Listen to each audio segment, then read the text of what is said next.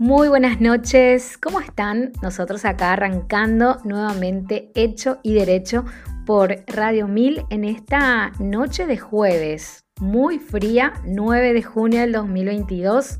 Incluso va a bajar mucho más la temperatura mañana y el fin de semana, así que a, seguir cuidándose. Bueno, quédense con nosotros hasta las 21 horas, como cada jueves vamos a hacer un resumen de las noticias más resaltantes del día, todo lo que pasó también en la semana. Y una vez más nos quedamos con esa sed de justicia. Hoy tuvimos conocimiento de que un tribunal de apelación anuló una condena contra el exintendente de la ciudad de Lambaré, Roberto Cárdenas. Él había sido condenado a cuatro años de cárcel en septiembre del año pasado por sobrefacturación en la construcción de las aulas. Esto se empezó a investigar desde el 2015, cuando había caído parte del techo de un aula en pleno desarrollo de clases. Unas imágenes realmente criminales, traumáticas que ustedes seguramente recordarán que se habían viralizado, niños saliendo debajo de los escombros. Afortunadamente, no llevó a ninguna víctima fatal, pero imagínense que había dinero para que las aulas se construyan, para que vuelvan a repararse todas las aulas en mal estado, pero ¿qué hizo según la fiscalía? La municipalidad ahorró, desvió dinero y estas aulas se construyeron de mala forma, o sea, con materiales insumos básicos. Por eso cayó parte del techo. Él es condenado, al igual que otras personas, en el 2021, el año pasado, también el, el entonces director Vicente Acosta, a dos años de cárcel con suspensión de la ejecución de la condena y también el arquitecto Francisco Cantalupi, a dos años también con suspensión de la ejecución. Pero ¿qué mensaje nos deja este tribunal de apelación? Está integrado por Fabriciano Villalba, María Eugenia Jiménez de Allen y María Lourdes Cardoso. Ellos dicen de que y critican al tribunal de sentencia que condenó a Roberto Cárdenas y a otras personas, que no hicieron un cálculo correcto en cuanto a los incidentes que se fueron planteando y a las suspensiones. ¿Por qué? Porque los abogados defensores presentaron varios incidentes. Entre los incidentes presentaron el del cumplimiento del plazo. Ellos dicen que ya transcurrió el plazo, o sea, el tiempo para que se realice el procedimiento. ¿Qué dice el artículo 136 del Código Procesal Penal? Dice que la duración máxima de los procesos, o sea, del procedimiento, tiene una duración de cuatro años. Esto ocurrió en el 2015, el año pasado se llega a juicio en el 2021 y según este tribunal los jueces inferiores eh, no realizaron un cálculo de manera individual teniendo en cuenta que el expediente eh, se encuentran varios acusados y que cada uno de ellos presentaron de manera distinta incidentes. O sea, lo que da a entender que los jueces, y les dice textualmente, que fueron negligentes al no resolver de manera correcta estos incidentes, que solamente en una decisión o en un fundamento rechazaron todos los incidentes y no analizaron correctamente las interrupciones y las suspensiones para determinar el lapso correcto. Porque, ¿qué dice el artículo 136? Que todos los incidentes, las excepciones, las apelaciones y los recursos planteados por las partes suspenden automáticamente el plazo y vuelve a correr una vez que se haya planteado o se haya resuelto, que se haya resuelto lo planteado en el expediente y vuelve al origen. O sea, si es que desde el 2015 hasta el 2021 se presentaron, no sé, 10 incidentes, entonces se suspendió 10 veces el, plazo, pero ese conteo se realiza de manera minuciosa. Entonces, el tribunal dice que los jueces no realizaron de manera correcta este incidente. ¿Qué dice en síntesis? Por lo que se puede entender, lo que dice es que este caso ya extinguió. O sea, se va a volver a hacer otro juicio y si los jueces probablemente hagan un conteo correctamente, podrían ver, transcurrió ya más de cuatro años, podrían quedar sobreseídos tanto Roberto Cárdenas como los demás procesados. Roberto Cárdenas afronta muchísimos procesos más por corrupción, pero en este caso deja una sed de justicia. ¿Por qué? Porque cayó un techo, el techo de un aula. Entonces, nos preguntamos, ¿qué pasó con el dinero del FONACIDE? ¿Acaso no tendría que mejorar la situación de las aulas con este dinero? Por eso la Fiscalía habla de sobrefacturaciones, porque no se utilizó el dinero para la construcción correcta de estas aulas. En fin, el juicio se va a volver a realizar con otros jueces y ellos van a tener que realizar el cálculo. O sea, no, acá ni siquiera se va a analizar primero si son culpables o no. Se va a analizar si es que ya pasó los cuatro años de la duración máxima de un proceso y si es así, no quedará otro remedio que sobreseerle tanto a Cárdenas como al director de Administración y Finanzas, al director y entre otras personas. Por eso es que siempre estamos debatiendo sobre la mora judicial. ¿Cuánto tiempo se tarda para resolver un caso? siempre se están tirando las pelotas. El juez dice, no, pero los abogados son los chicaneros. Y los abogados dicen, yo estoy en mi derecho de presentar un recurso si así, lo, eh, si así me habilita el código. Y es el juez el que tarda en resolver. Entonces, hay que ver acá responsabilidades, porque todos los casos que estamos viendo quedan impunes por el transcurso del tiempo. Ni siquiera en muchos casos fueron declarados culpables pero al transcurrir el tiempo no se puede hacer nada. Pasó mucho tiempo y probablemente pase lo mismo en el caso Freilán Peralta, les digo. Esta semana continuó el juicio oral, continúa la próxima semana con la declaración de testigos. Ya pasaron muchos años también.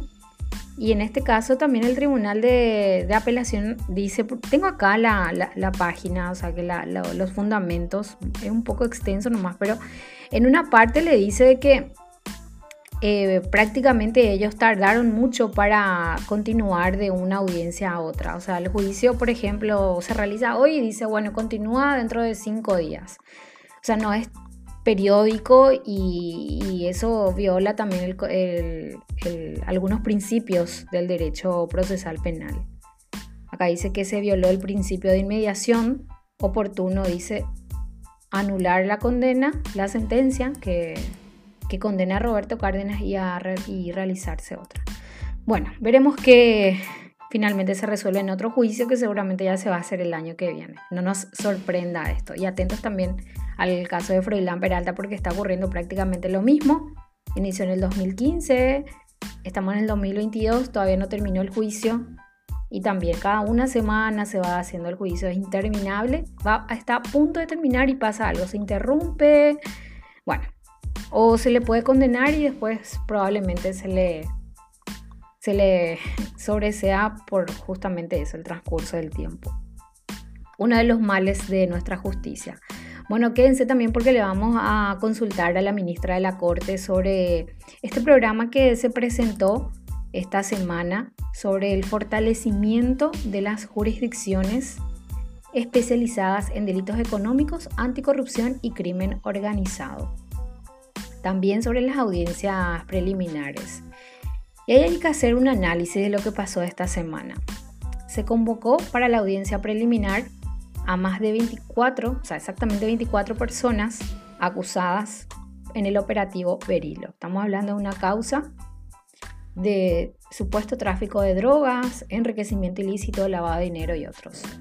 Está acusado un diputado, Ulises Quintana, diputado del Partido Colorado. Él estuvo más de dos años privado de su libertad y él dice que es un perseguido político.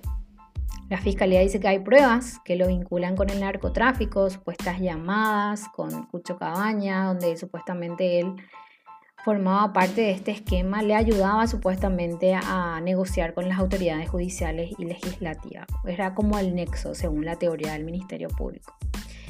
Nosotros quisimos participar de la audiencia preliminar y la jueza Alicia Pedroso ordenó que no ingresemos. Esta audiencia, o sea, entendemos que son más de 20 personas acusadas, por eso se realizó en la sala de juicios orales del segundo piso. Los guardias no nos dejaron ingresar ni siquiera a la sala de prensa, porque tenemos una sala de prensa donde podemos estar ahí escuchando, ¿verdad? Es un caso importante, o sea, que tiene una connotación, un interés público, porque justamente está un diputado y se, se habló muchísimo de este caso. Tenemos el derecho de escuchar lo que dice la defensa, por qué se declara un perseguido político, porque la fiscalía dice que tiene pruebas. Es interesante escuchar y estamos en nuestro derecho, estamos en una república y el Código Procesal Penal habla de las características, de los principios de los procesos penales. Principios sobre todo de oralidad y publicidad. El artículo 352 del Código Procesal Penal dice, el juez convocará a las partes a una audiencia oral y pública, que deberá realizarse dentro de un plazo no menor de 10 días ni mayor de 20 días, después de haberse presentado la, acusación. Entonces, sabemos que nunca nos dejaron entrar a una audiencia preliminar. Pero entonces, ¿qué pasa? La Corte habla muchísimo de lo que es la transparencia, de lo que es la lucha contra la corrupción, pero, pero tiene que haber una igualdad en el sentido del acceso a la justicia, porque en algunos casos sí se puede participar y en otros casos no. Los ministros de la Corte tuvieron una reunión hace unos días con jueces penales de garantías y ahí acordaron que cada juez va a tener un criterio propio de que sí se publica en este caso y no se publica en el otro caso. O sea, ahí también hay una, no hay una seguridad jurídica, porque en un caso, ahí pues se puede aprovechar otra vez y decir, no, pero un diputado eh, por, su seguridad no va a ser público. Y en el caso de Juan Pérez, que no a mucha gente le importe, o sea, eh, si la fiscalía está, es representante de la sociedad y evidentemente que hay un interés público, pero estamos hablando de causas emblemáticas de corrupción. Entonces, no hay una garantía de que podamos seguir. Tiene que haber una, un criterio uniforme, una postura sobre esto, porque sabemos, la Constitución en su artículo 17 dice que una persona no puede ser condenada sin un juicio previo, público, eh, y, vemos que en estos casos la publicidad, por una parte, en estos procesos, en estas audiencias, porque van de la mano, la oralidad y la publicidad van de la mano. Por eso se habla ya de que es un proceso acusatorio, no es un proceso inquisitivo donde el juez o las partes escribían todo y no sabías ni cuándo resolvía el juez no sabía ni de dónde quitaban los documentos. En cambio ahora, por eso se hace, en, lo penal se hace de forma oral, para que el juez escuche a las partes, esté presente en la audiencia e inmediatamente resuelva. En muchos casos ni siquiera están los jueces en las audiencias. Que la garantía, por, una parte para el acusado, que la gente pueda ver el, el proceso, y también para el ciudadano que tiene el derecho de poder controlar el actuar del funcionario público, en este caso los magistrados. Entonces, falta un criterio uniforme, una acordada, lo que sea, pero que se diga, bueno, en caso de corrupción, en casos emblemáticos como ellos le dicen, vamos a transmitir por internet.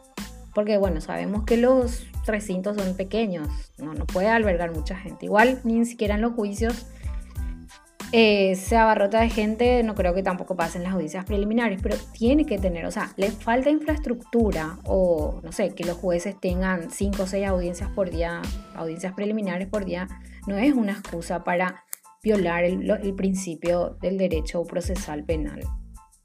Eso le vamos a consultar a la ministra Carolina Llanes. Las audiencias preliminares son públicas, eso es indiscutible.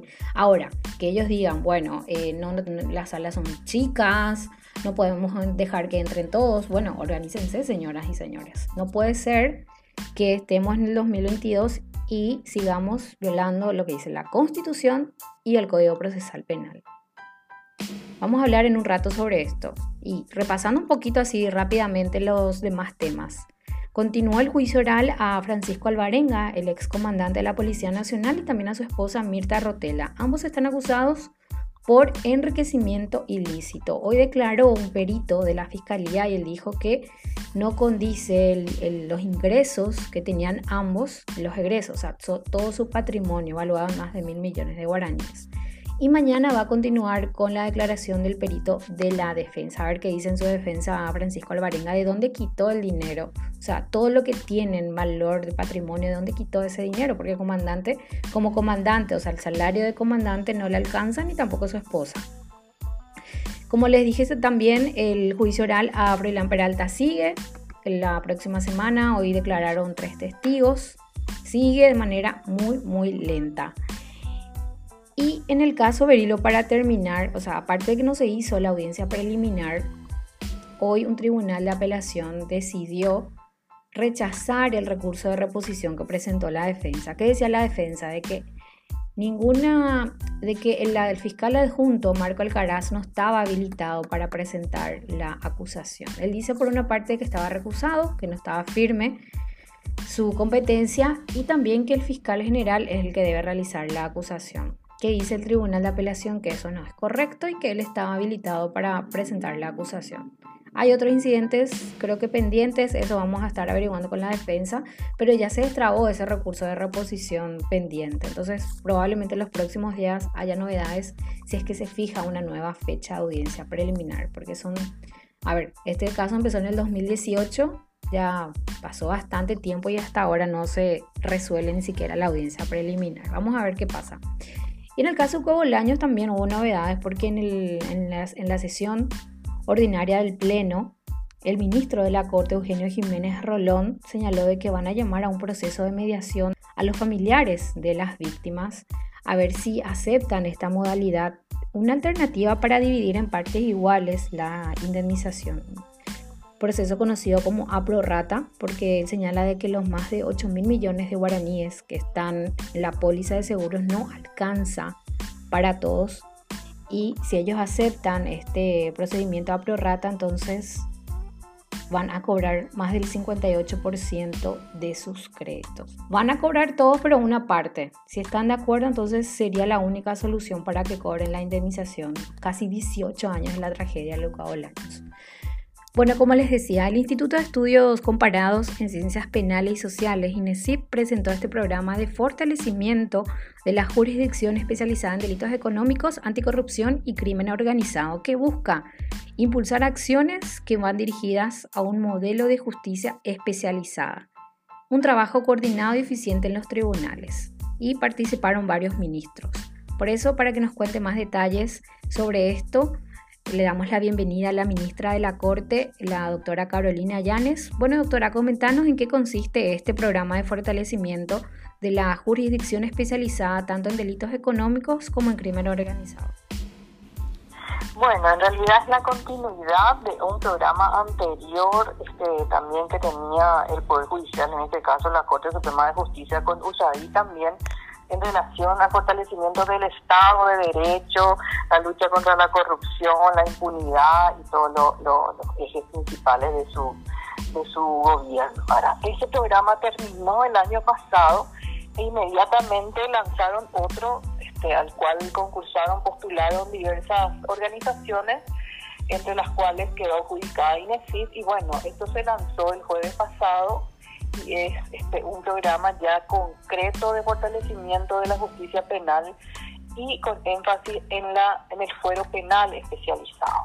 Dada su, su reciente, digamos, creación e implementación y por sobre todo la necesidad de fortalecer eh, en todos los sentidos esta nueva, este, esta, nueva, esta nueva competencia que tienen a su cargo los jueces penales que fueron seleccionados del plantel, digamos, ordinario de los jueces penales, pero que hoy en día con los desafíos que tienen que afrontar, las exigencias propias de los procesos complejos con multiplicidad de hechos, de imputados, evidencias, abogados, en fin, toda la complejidad que implica eh, delitos transnacionales, de crimen organizado y económicos, entonces necesariamente este, hay que enfocarse a a fortalecer determinados aspectos. Primero de ellos tiene que ver con la incorporación de más jueces y tribunales que se sumen a los que ya están y obviamente eh, eh, robustezcan el plantel, ¿verdad? En este momento ya se está trabajando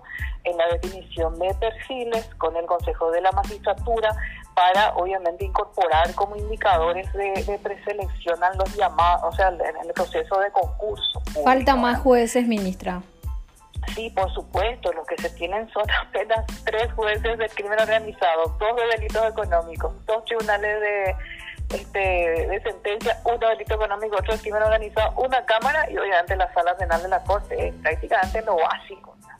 Tienen competencia en todo el territorio de la República en esta primera etapa porque así lo establece, digamos, este, la ley esta 6379 que organiza la que, que, va a potestar la Corte para que así lo organice obviamente con, perspectivas de, ir creciendo más y, ir instalándose en todo el territorio. Por el momento están en la capital por una cuestión también de seguridad de los magistrados y obviamente por lo, incipiente de la implementación, pero con perspectivas de extenderse y obviamente cuando se tenga más este, recursos humanos y infraestructura, seguramente que esto va a tomar otra forma. Esto también, sí, eh, ministra, esto también seguro que va a, eh, bueno, nosotros como ciudadanos, ¿verdad? Esperamos que, que mediante la incorporación de más jueces se puedan agilizar los procesos, porque hoy el problema es eh, ese, esa lentitud que en muchos casos no quedan impunes los casos de corrupción, por ejemplo, por el transcurso del tiempo. Hoy conocimos una noticia donde se anuló una condena por corrupción y el Tribunal de Apelación dice porque se presentaron varios incidentes, pasó mucho tiempo y probablemente la causa ya extinguió. O sea, no estamos hablando de culpabilidad ni, ni inocencia, sino el tiempo. Entonces, esto también mejoraría, doctora, ese, esa mora. en realidad, eso es un abordaje que hay que hacer de todo el sistema penal. Sí. y, las diversas causas que generan la morosidad y obviamente precipitan en la extinción este, lamentablemente de muchos casos importantes, ¿verdad? Hay diversos factores que no solamente tienen que ver con el con el recurso humano propiamente o la insuficiencia o no de los recursos humanos. Hay diversas este, prácticas que se han instalado también de, del sector de los operadores del sistema, el Ministerio Público, los abogados, o sea, hay muchas em, este, muchas distorsiones que hay que superar. Justamente nosotros de la sala penal estamos trabajando en el enderezamiento de esas distorsiones, ¿verdad? Con, con acordados, instrumentos de este, que sirvan como una especie de guía para los jueces para aplicar correctamente las interpretaciones jurídicas, además de, obviamente, la jurisprudencia. Solo que la jurisprudencia no siempre llega a tiempo porque tiene que transcurrir todas las instancias del proceso penal para que se dicte una sentencia definitiva y que quede firme, ¿verdad? Entonces, antes de, que empeore la situación, nosotros vamos este, haciendo una especie de, de, lineamientos a través de las acordadas, donde se establecen a veces anexos de, de formularios o manuales o protocolos, de manera que exista una, un camino a seguir y no, no transiten más por esas por esos este, enmarañados atajos que a veces toman los procesos, este, muchas veces porque se desconoce, otras veces porque se dejan estar y se, se da pie a cualquier planteamiento que no tiene ninguna razón de ser, ¿verdad? Por un lado. Por otro lado, también hay que ajustar la ley en relación a las chicanas resulta que este, los defensores tienen este derecho a plantear y bueno, cada uno te plantea, son 30 y te plantean uno por vez. Entonces, por supuesto que no va a haber plazo que aguante.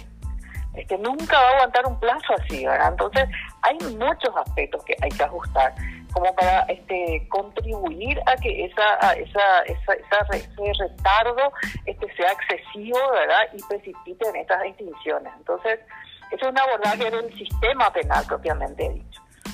Ministra, actualmente eh, los jueces penales de garantía señalan de que eh, depende de cada uno de ellos en cuanto a su interpretación para que se eh, participe o se pueda escuchar una audiencia preliminar. ¿Cuál es su interpretación sobre esto? La semana pasada se estuvieron reuniendo, pero no hay una, un criterio uniforme en cuanto a la participación de las audiencias preliminares. O sea, el Código Procesal Penal dice una audiencia oral y pública, pero ¿su postura cuál es, doctora, como ministra de la Sala Penal? Pues, hay posiciones divididas en la sala penal, mm. este, obviamente, este, pero yo hago un análisis de todo el código procesal penal y, los principios y el espíritu. Resulta que las etapas se van organizando conforme a sus finalidades y a medida que se acerca hacia la fase crucial, que es la del juicio oral, entonces se, se vuelve plenamente pública, o sea, pública, este, digamos, en todos sus aspectos. En la primera etapa, por razones obvias, donde los datos, las investigaciones incipientes, no se sabe qué se va a concluir todavía, entonces es pública para las partes. En la audiencia preliminar, si bien el 352 establece que las modalidades serán del juicio oral y público, no es una fase pública plenamente. ¿Por qué? Porque puede concluir con, soluciones que no tienen que ver con, el tránsito hacia el juicio oral. por un lado, el artículo cuarto del Código Procesal Penal dice que recién después de dictado el auto de apertura a juicio se podrá difundir plenamente todas las informaciones relacionadas al procesado y al caso.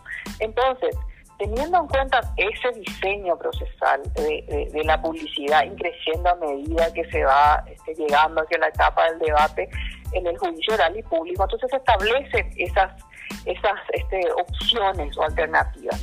¿Qué es lo que le dijimos a los jueces? Ustedes definan conforme el tipo de casos, si tienen casos emblemáticos donde interesa a las partes, interesa la ciudadanía, este, el, desarrollo de las audiencias y bueno, organicen audiencias en la sala de juicios orales y obviamente comuniquen a todas las partes y bueno, hagan de manera este, organizada. Pero eso no significa que todas las audiencias preliminares se tengan que hacer de esa manera. De hecho, la estructura no está luego planificada ni establecida para que eso suceda. ¿Qué va a pasar?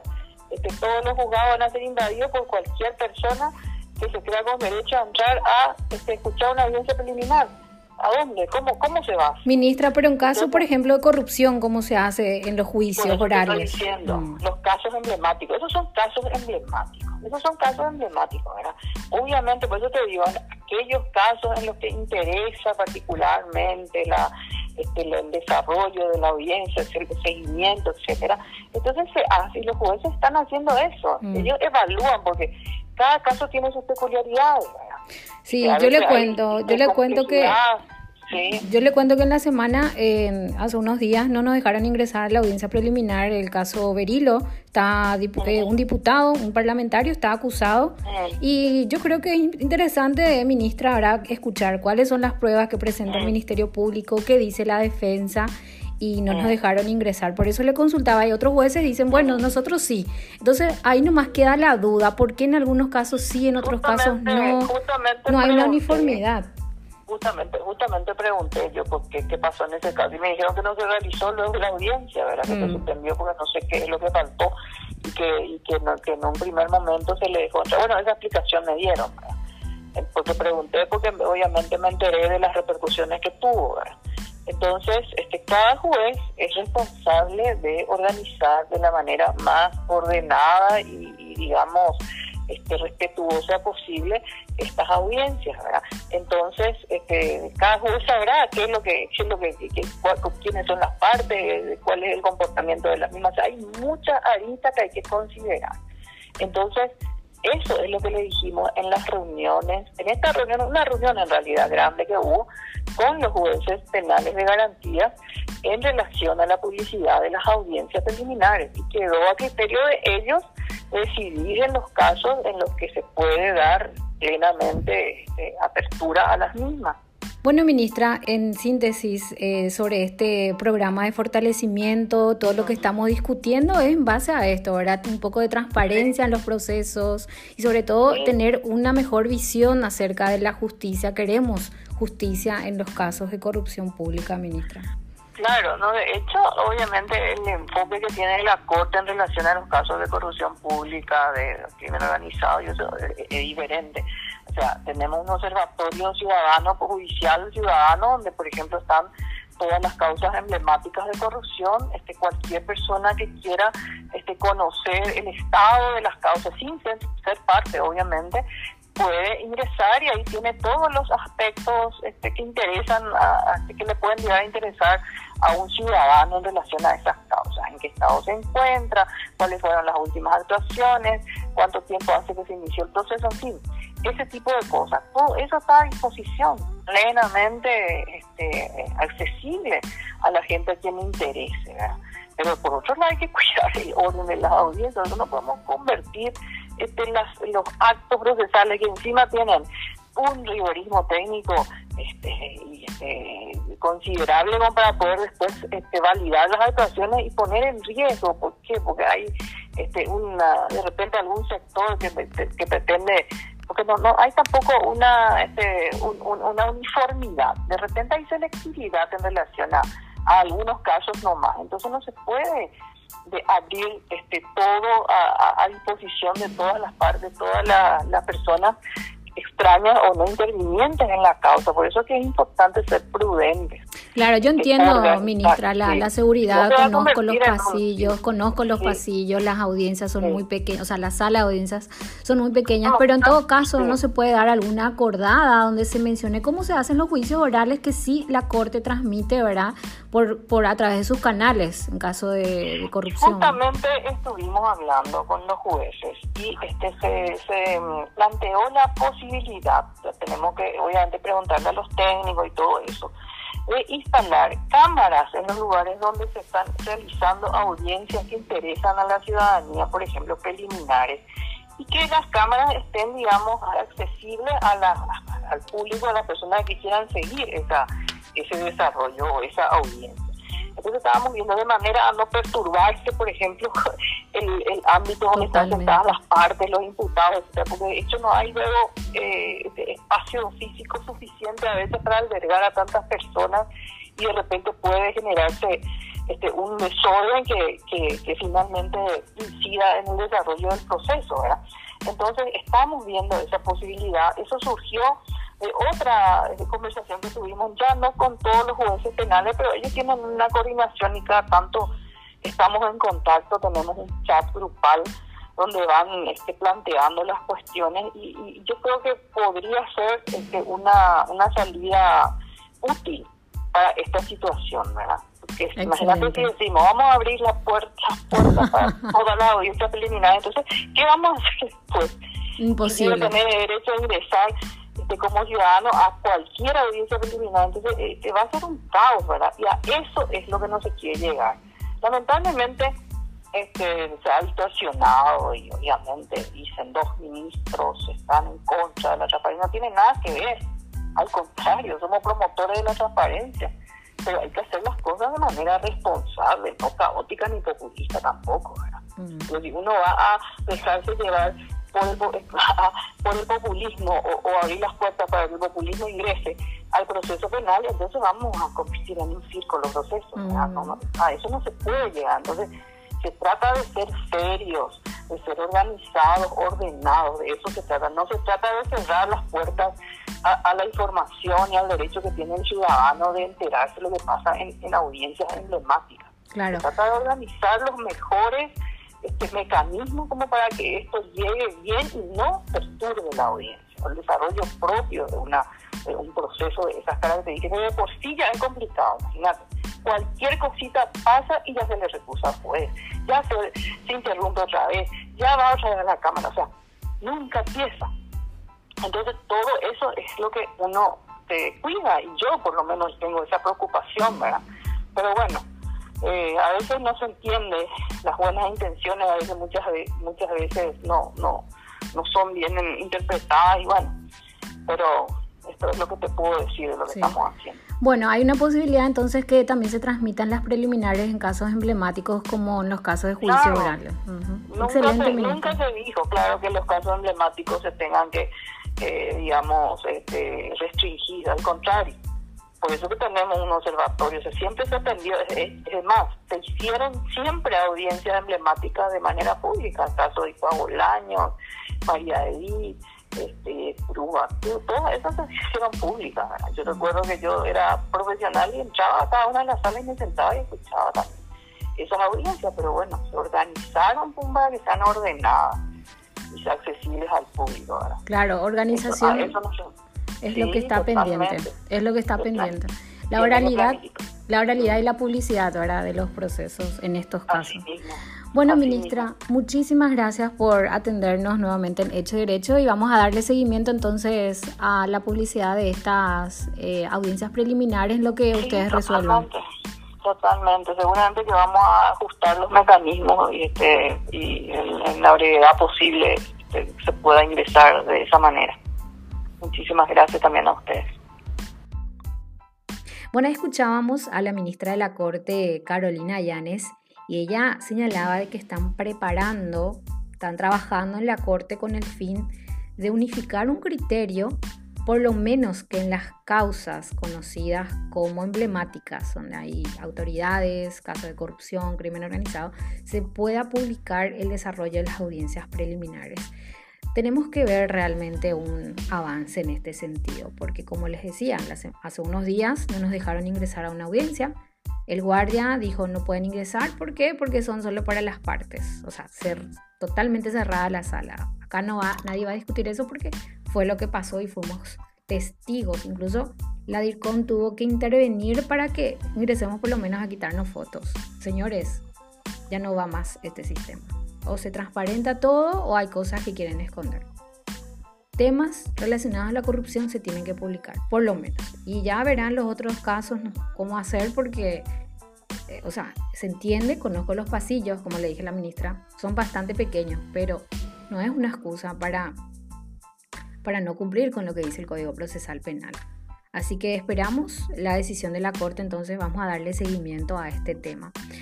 Bueno, también le damos la bienvenida a Roque Orrego del INESID para que nos comente más detalles también sobre este programa tan importante en materia de los eh, juzgados especializados en delitos económicos. Sí, este es, un, este es un programa que llevamos a cabo con el apoyo de USAID, eh, junto con USAID en realidad. Eh, fuimos este, nosotros participando de un concurso y luego se determinó eh, de que trabajemos juntos para conseguirlo. Y propone a la Corte Suprema de Justicia un plan estratégico por una parte de investigación de tal manera a establecer aspectos que sean centrales de ser fortalecidos para que la jurisdicción especializada pueda dar una respuesta jurisdiccional de mayor calidad en los casos de lucha contra la corrupción, contra el este, eh, contra la delincuencia organizada eh, y, contra el, este, lavado de, activos. Creo que es una, un proyecto muy importante porque un sesgo que tiene el Paraguay sigue siendo aparecer entre los países más corruptos, en donde la mora tributaricia, en, eh, en donde la impunidad es identificada por la ciudadanía como un escollo para el acceso a la justicia. En el año 2022, cuando entró en vigencia el Código Procesal Penal, este, se planteaba justamente una serie de instituciones que buscaban que los casos de pequeño impacto social de la delincuencia eh, sean atendidos por medios alternativos de conclusión procesal, dando oportunidades a las personas eh, para reinsertarse en programas que ayuden a este, hacer que la violencia en la sociedad crezca. Sin embargo, estos delitos de gran impacto social buscaba el movimiento de reforma que sean afrontados con una justicia eh, pronta, con una justicia oportuna, en donde el juicio oral y público sea realmente un espacio donde se dé mensajes a la sociedad de que en Paraguay no vamos a comprometernos con el este, con este sistema de ilegalidad, que es lo que hace que el, más del 46% de nuestra economía, de nuestro Producto Interno Bruto hoy venga y provenga de la, de la economía subterránea, entre ellos de la ilegal. Entonces me parece sumamente importante eh, poder apoyar a la Corte Suprema de Justicia y a los jueces y juezas de la, de la justicia especializada para que fortalecidos puedan eh, cumplir con mayor facilidad y cabalidad la función que les da la ley. Eh, Roque, ¿cuáles son eh, los puntos prácticos de este programa? ¿Cómo se irá trabajando? Eh, em, lo primero que estamos haciendo es un diagnóstico participativo. esto se está encarando con una serie de instrumentos de las ciencias sociales para poder determinar en un diagnóstico el estado de situación en que nos encontramos en distintas áreas de las, del funcionamiento de la estructura. Pensamos de que, por otra parte, desarrollar un conjunto de actividades de capacitación. Sobre todo estamos insistiendo mucho en esto que es tan necesario en un país donde todavía es incipiente el, el lavado de activos, eh, aquello que se llama el seguimiento del dinero. Esto es un, área de trabajo en el cual es necesario un perfeccionamiento de los sistemas de intervención. Tenemos, por ejemplo, el comiso, el comiso como una figura muy importante para poder combatir eh, eh, y, trabajar eh, sobre la, el impacto que tiene la delincuencia económica eh, la delincuencia eh, organizada, eh, en, la, en la economía. Este, y este es uno de los puntos, entre otros, que que serán abordados en estos encuentros de capacitación con presencia de expertos internacionales. Buscaremos también que se conozcan las experiencias internacionales existentes de tal manera que las buenas prácticas podamos emularlas y fomentar en ese sentido eh, una mayor calidad en la administración de justicia. También estamos comprometidos en establecer un observatorio de la justicia penal y especialmente la justicia especializada. Este observatorio eh, pretenderá eh, constituirse en un instrumento de ilustración para la Corte Suprema de Justicia, de tal manera que las políticas de organización judicial sean construidas desde datos ciertos del funcionamiento del sistema penal. Paraguay se caracteriza lastimosamente porque muchas, este, muchas políticas públicas eh, son eh, construidas en base a sensaciones, impresiones de aquellos, que les, aquellos a quienes les toca ejercer el poder. Esto no podemos permitir en el Poder Judicial cuando abordamos materias tan sensibles como son las de manejo del poder penal y eh, trabajo en contra de estas ilegalidades, estos ilícitos que tanto daño causan a nuestra sociedad, distorsionando todo el sistema democrático. muy interesante. y hablando justamente de corrupción, eh, temas de interés que la ciudadanía quiere saber, quiere hacerle seguimiento a, a esos procesos, doctor. Esto, este observatorio, por ejemplo, va a dar una transparencia eh, bastante alentadora, ¿verdad? Para que se pueda ir siguiendo estos casos que de hecho ya hay en la Corte Suprema, pero ¿cuáles son los cambios que se estarían haciendo o lo nuevo, digamos? Eh, en realidad hoy día no tenemos como tal un observatorio en esta materia. Mm. Existen observatorios en materia de género y otros. Y lo que estás señalando es sumamente importante. Esa articulación que el observatorio formule con las, por ejemplo, universidades, de tal manera que personas que están preparando sus tesis eh, de maestría o de doctorado con apoyo del observatorio puedan acceder a datos de tal manera que puedan eh, escoger temas de interés para el desarrollo del sistema de justicia va a ser una cuestión central. También el trabajo con organizaciones no gubernamentales y con ciudadanía organizada que trabaja en contra de la impunidad va a ser una cuestión contemplada en ese observatorio. Entonces queremos darle mucha vida a ese observatorio. Doctor, aprovechando también casos de eh, mediáticos, de corrupción, crimen organizado, delitos económicos, es importante que se queden claros si las audiencias son o no públicas. Por ejemplo, en estos casos, en la ciudadanía quiere saber qué pasa con las eh, personas que ocuparon o siguen ocupando cargos populares, o sea, de elección popular, representativas en una democracia de Estado de Derecho, ¿verdad? Las audiencias preliminares, doctor, como penalista, ¿cuál es tu criterio? ¿Son o no públicas? Bueno, yo considero que las audiencias preliminares tienen que ser públicas no todos están de acuerdo, eh, mismo entre los que hemos participado del anteproyecto, de la redacción del anteproyecto del Código Procesal Penal, hasta hoy existen discusiones al respecto. Finalmente, según Ferrayoli, el juez ejerce un poder que se llama de denotación jurídica, que es el de la interpretación de la ley. Siempre y cuando no haga una interpretación en contra de la ley, al juez le quedan varias alternativas y entre ellas la que escoge es la válida puesto que él es el juez y eso es muy difícil de que no eh, caiga bajo el poder de interpretación.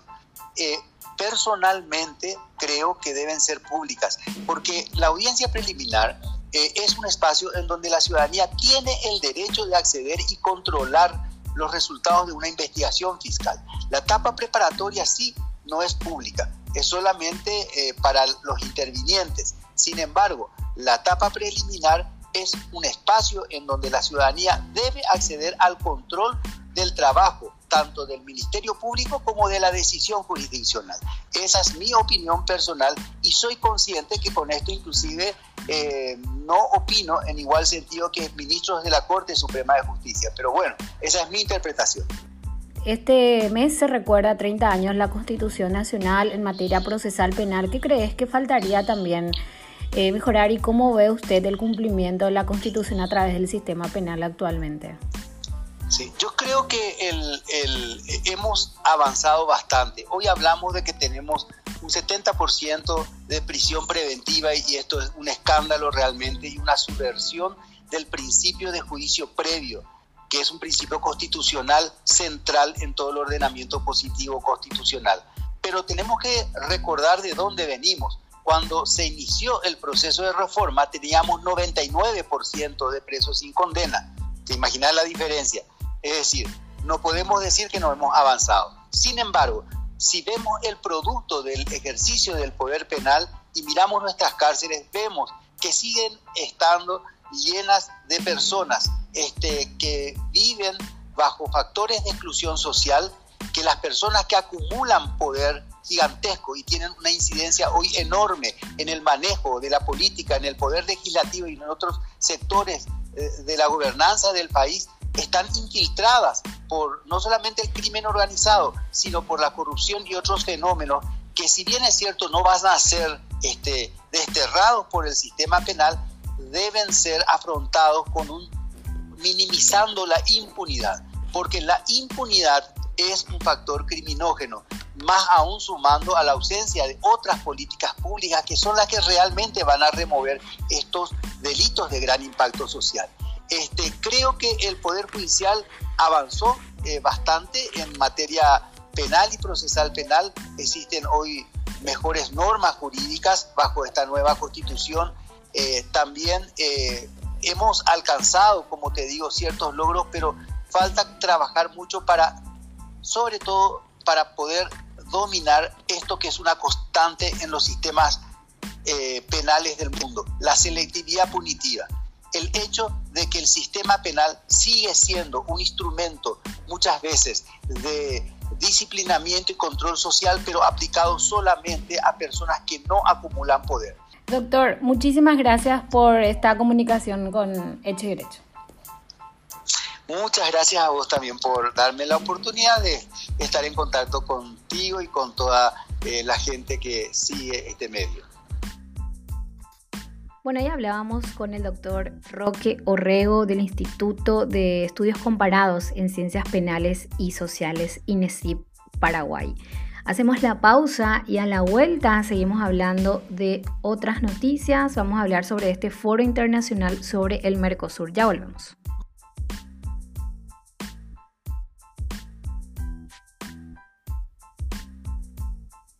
Bueno, seguimos haciendo Hecho Derecho aquí por Radio 1000 y otro de los temas también que queremos adelantar, un foro internacional sobre el Mercosur que se va a realizar el próximo 24 de junio. En el Hotel Excelsior va a estar presente el presidente de la República, Mario Abdo Benítez, también el ministro de Relaciones Exteriores, entre otras autoridades. ¿En qué consiste este plan de Paraguay en el Mercosur 2024-2034? Le consultamos al organizador, el economista Aldo Centurión. Aldo, bienvenido a Hecho Derecho. Bueno, el foro nace ante la oportunidad que tiene Paraguay en realizar un plan de Paraguay en ese periodo 2024-2034 porque se tiene la gran oportunidad financiera de tener los fondos eh, de Itaipú binacional. Si es que eh, se logra el consenso con Brasil de obtener los mil millones de dólares que le corresponderían a Paraguay y mil millones de dólares a Brasil, eh, una vez pagada, pagada toda la deuda. Y eso tiene que negociarse el el año 2023, que coincide con los 50 años de la firma del Tratado de, de Itaipú y debería empezar a regir 2034. Debería eh, empezar a regir, eh, perdón, el año 2024. Eh, ese plan indica que no solamente hay una oportunidad financiera, sino que con ese fondo al año implicaría en 10 años, en ese periodo, 20 mil millones de dólares que a un promedio de 20 mil dólares por creación de trabajo formal eh, permitiría con los programas de proyectos que, este, que deberían implementarse generar alrededor de un millón de puestos de trabajo. Empezar a, pensar y proyectar que es posible un Paraguay eh, desarrollado y con dignidad en el futuro, ¿no? Porque es importante, sí, porque es importante la participación de la sociedad y justamente este diálogo con los actores, tanto del sector público como privado, en este proceso de integración, porque veo que van a estar autoridades nacionales, incluso el presidente de la República, el ministro de Relaciones Exteriores, entre otras autoridades. Eh, sí, eh, en realidad siempre es muy importante la participación de la ciudadanía porque al final de cuentas el ciudadano es el que paga los impuestos, el que se queja todos los días y el que debe estar informado sobre las políticas públicas que adopta el gobierno. Ellos son nuestros representantes, por eso es muy importante la participación de la ciudadanía, que somos todos, eh, empleados o obreros, este, campesinos, indígenas, ¿no? Entonces, la idea es que la ciudadanía se apropie del, del, plan, eh, empiece a trabajar. Nosotros vamos a hacer también cursos de, de, Paraguay en el Mercosur, un diplomado lo vamos a llevar adelante en el mes de agosto, de tal manera para crear esa masa crítica de pensamiento y de acción. Necesitamos que la gente se incorpore. Es muy difícil que alguien eh, ame lo que no conoce y Mercosur es, muy desconocido en la mayoría de la sociedad paraguaya. Eh, si usted le pregunta cuáles son los beneficios del Mercosur para Paraguay, le diría a la mayoría de la gente, no sé, eh, eh, y, y, en realidad podría estar caminando la costanera, y la costanera fue construida con recursos de los ciudadanos del Mercosur, más del 70-80% ciudadanos que no que no son paraguayos, sino argentinos, son brasileños y, este, y uruguayos con, con aportes, y, y, y ese es un beneficio, así como la ruta Concepción Vallemí y la línea de de conexión de, eh, de, Itaipú. Aldo, si nos podrías reiterar el, el, día del evento y el costo también y a qué hora, todos los detalles del programa. Bueno, eh, Ciudadano Mercosur es una organización eh, eh, sin fines de lucro y por supuesto eh, cobra un, un este, cobra una adhesión accesible para todos de 150 mil guaraníes, una jornada que, va desde las 8 de la mañana hasta las 8 de la noche con, con 10 paneles y aproximadamente 25 exposiciones. Así que eh, lo, que eh, estamos haciendo un esfuerzo para, para que las, las personas que están en negociaciones eh, y que están en las oportunidades nos digan qué, qué van a proyectar a futuro. Entonces, Ciudadano Mercosur es una organización que se creó en el 2015 en el Cabildo de Asunción y que tiene como misión la de fortalecer el pensamiento de la acción integracionista y esperemos que participe. Tiene su fanpage en Ciudadanos Mercosur que tiene mucha movilidad y estamos realizando permanentemente eh, jornadas y, formaciones para que para que, eh, eh, que se fortalezca la integración, especialmente para un país como el nuestro, Paraguay, que es un país mediterráneo, sin litoral marítimo, y por otro lado con indicadores sociales más bajos de la región, en términos de salud, educación, seguridad social, este, empleo formal, por ejemplo. Bueno, Aldo, muchas gracias por el informe. Bueno, muchas gracias y este, Vanessa y hasta pronto. Bueno, escuchábamos a Aldo Centurión, economista y titular de la Organización Ciudadanos del Mercosur.